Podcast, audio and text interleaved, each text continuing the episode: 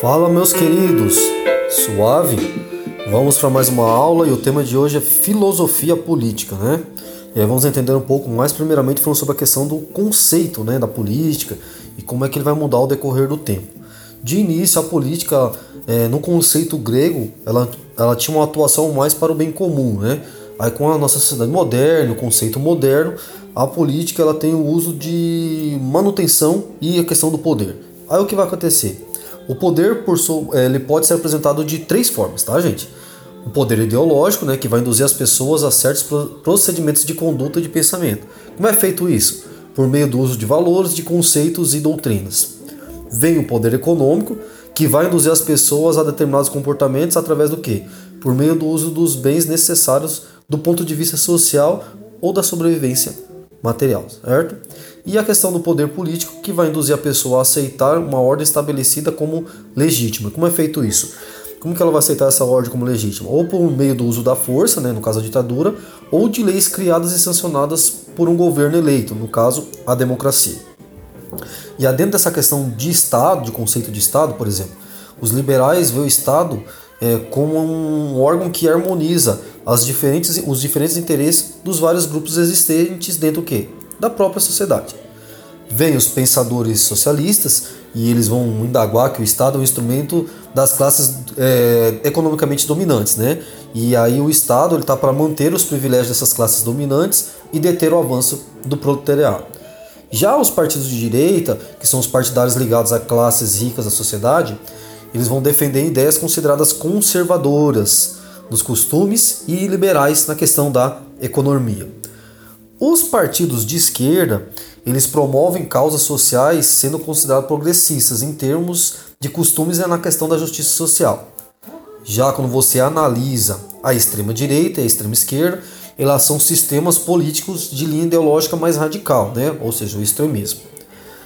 Aí voltamos a analisar, por exemplo, entre o século 5 a.C. a 16 depois de Cristo, houve uma preocupação dos filósofos em desenvolver um sistema político, né? E esse sistema político deveria ser baseado o quê? Em princípios e normas que deveriam nortear, ou seja, dar um rumo ao bom governo. Por exemplo, Platão, em seu livro República, ele vai descrever a cidade ideal, onde as crianças deveriam ser educadas pelo Estado. E por sua vez, o que? É, elas seriam orientadas a encontrar seu devido lugar na sociedade de acordo com suas aptidões pessoais, tá? Agora, o Platão, ele vai o que? Também propor o que? A sufocracia. O que é isso? O governo dos sábios, ou seja, essa cidade deveria ser governada por sábios. E nesse caso, os sábios seriam os filósofos, beleza? Aristóteles. Aristóteles ele vai estudar as formas de governo e vai classificar em dois grupos. As formas sim, puras, né, que vai visar o bem comum, e as corrompidas que visam o bem próprio.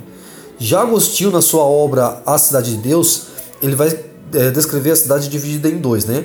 A cidade dos homens, que é o mundo terreno, e a cidade de Deus, que é o mundo celestial, onde o espiritual tem é, proeminência sobre o terreno, ou seja, o espiritual está acima do terreno. Aí o Agostinho também vai falar que ser um bom governante é ser um bom cristão e temente a Deus.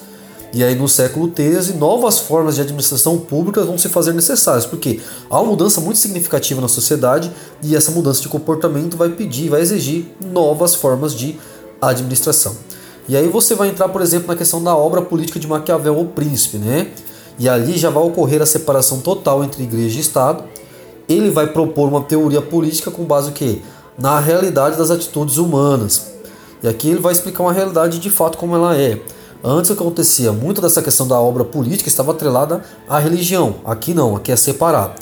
Tanto que ele vai estar tá dizendo na obra dele o quê? Que cabia ao poder é, político regular as lutas e as tensões existentes, existentes entre os grupos, né? Os poderosos e os povos dentro do Estado. Então o poder político é isso, né? Saber inter, é, é, intermediar esses conflitos né? entre os mais poderosos e o povo dentro do Estado.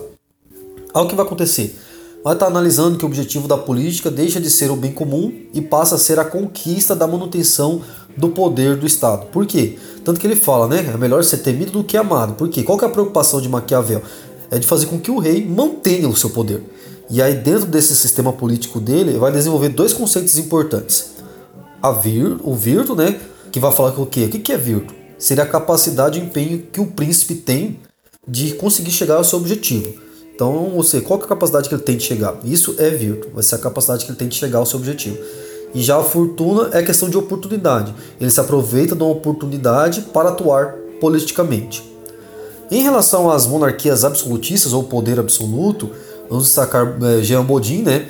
No seu livro, ele vai defender a ideia de um Estado soberano cuja sua alimentação, ou seja, cujo poder do rei, seria apenas as leis de Deus, certo? E a questão da lei da natureza. Dentro desse contexto, o que, que vai acontecer aqui?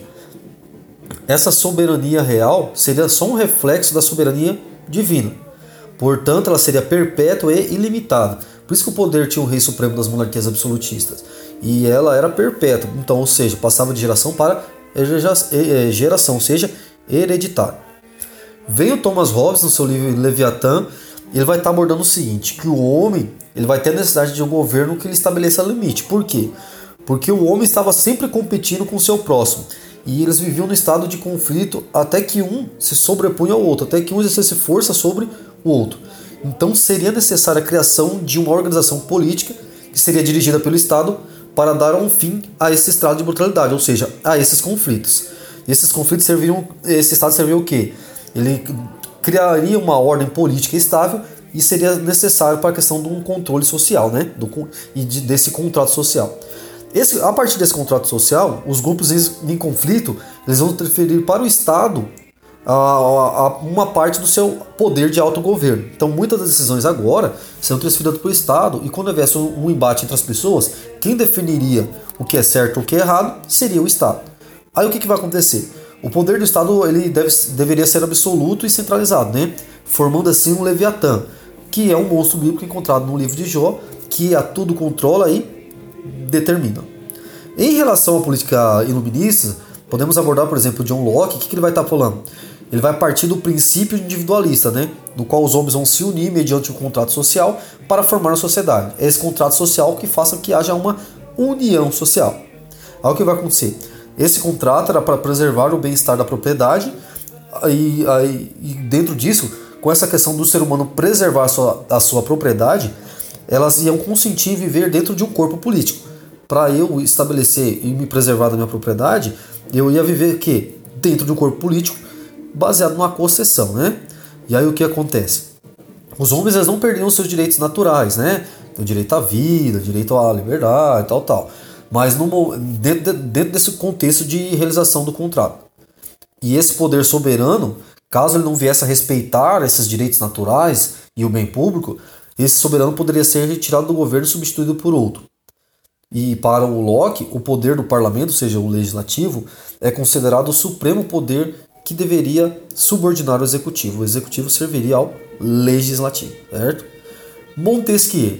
O Montesquieu, no seu livro Espíritos das Leis, né, ele vai desenvolver a teoria dos conceitos e, da e a separação e autonomia dos poderes, é aquilo que nós conhecemos, né? Legislativo, executivo e judiciário, né? Então, para ele, só o poder poderia frear o poder. E por isso a divisão desses poderes, que eles auto se controlariam.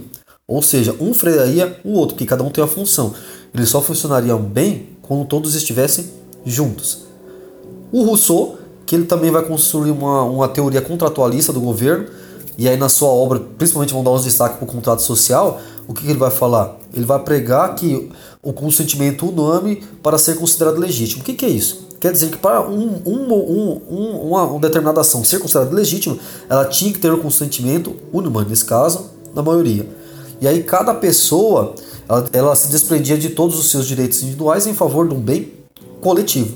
Isso não significaria que você perderia seu espaço, mas todos esses membros da coletividade também se desprenderiam de suas particularidades. Né? Então você não poderia exercer a força, é, a sua vontade sobre o outro. Então você tem que se desprender dessa particularidade. E aí ele vai estar tá falando, né? Que o Estado é constituído a partir do povo e não separado dele. Então você não pode separar o povo do Estado. E aí, tanto que uma lei só é legítima se for aprovada que pelo seu povo. E aí os governantes, eles passam a ser apenas o que? Gerentes da, da vontade coletiva e não seus superiores.